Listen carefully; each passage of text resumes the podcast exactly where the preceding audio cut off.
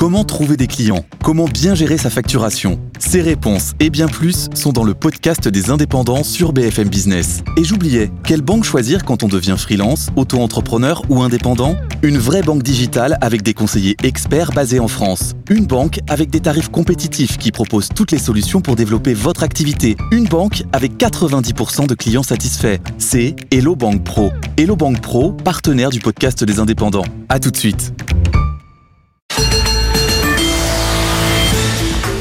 Et on retrouve euh, Antoine Larigauderie en direct de Renext. Antoine, bon, bah écoutez, euh, c'est pas si mal finalement. Je me demande si on va pas aller vers de nouveaux records aujourd'hui.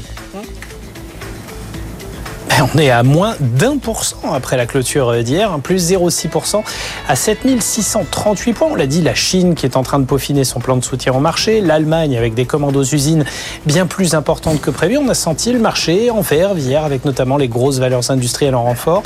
Les résultats d'entreprise étaient plutôt mitigés côté américain, pas de quoi instiller une franche tendance négative non plus.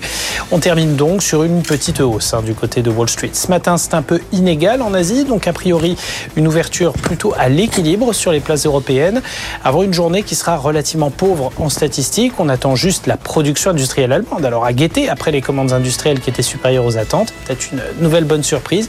Et peut-être de quoi aussi continuer à stimuler un peu l'euro, qui a repris un peu de couleur, un peu de hauteur hier face au dollar. On repart du support juste au-dessus d'un 0,7. Pourquoi pas viser 1,08 pour ce matin si les chiffres allemands sont bons. Bon, et puis alors quelle journée en termes de résultats? Ça va évidemment commencer par Paris, on l'a dit dans le journal, ça va commencer par Total Energy. Hum. Et évidemment, ce sont les résultats euh, les plus attendus. Alors, à noter que le titre était en forte hausse toute la séance d'hier avant de limiter ses gains euh, à un plus 1,5% hein, quasiment. Enfin, on a déjà acheté pas mal de choses. Hein. Hier, il faudra voir la réaction euh, des marchés. Il y aura également, bah, en termes de super géant de son secteur, Amundi hein, dans la gestion. Il y aura également Soitec dans les semi-conducteurs. Alors, on l'a vu du côté de ST Microelectronics, du côté d'AMD, du côté d'Intel. On a eu des chiffres plutôt décevants, des perspectives de marché extrêmement tendues. On va voir ce que dit Soitec. Puis on aura Vinci également qui publie ses résultats. Puis aux États-Unis, énorme chapitre. Euh, alors dans la santé, on aura CVS Health, euh, regardez de près hein, du côté de euh, la conjoncture américaine. C'est toujours un, indicateur important. Euh, on aura également les résultats de Disney, très regardés. On aura Uber. Euh, attention, le cours d'Uber a doublé en un an, mine de rien, faire de bruit.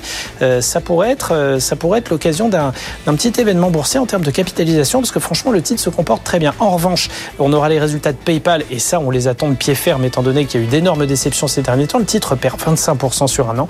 Et puis on aura également les résultats d'Alibaba qui seront publiés aujourd'hui. Un petit mot des résultats d'hier. Snap, c'était pas très très bon. Euh, le groupe s'est fait remarquer en ne parlant pas d'IA dans ses résultats. Ça, c'est un petit manque.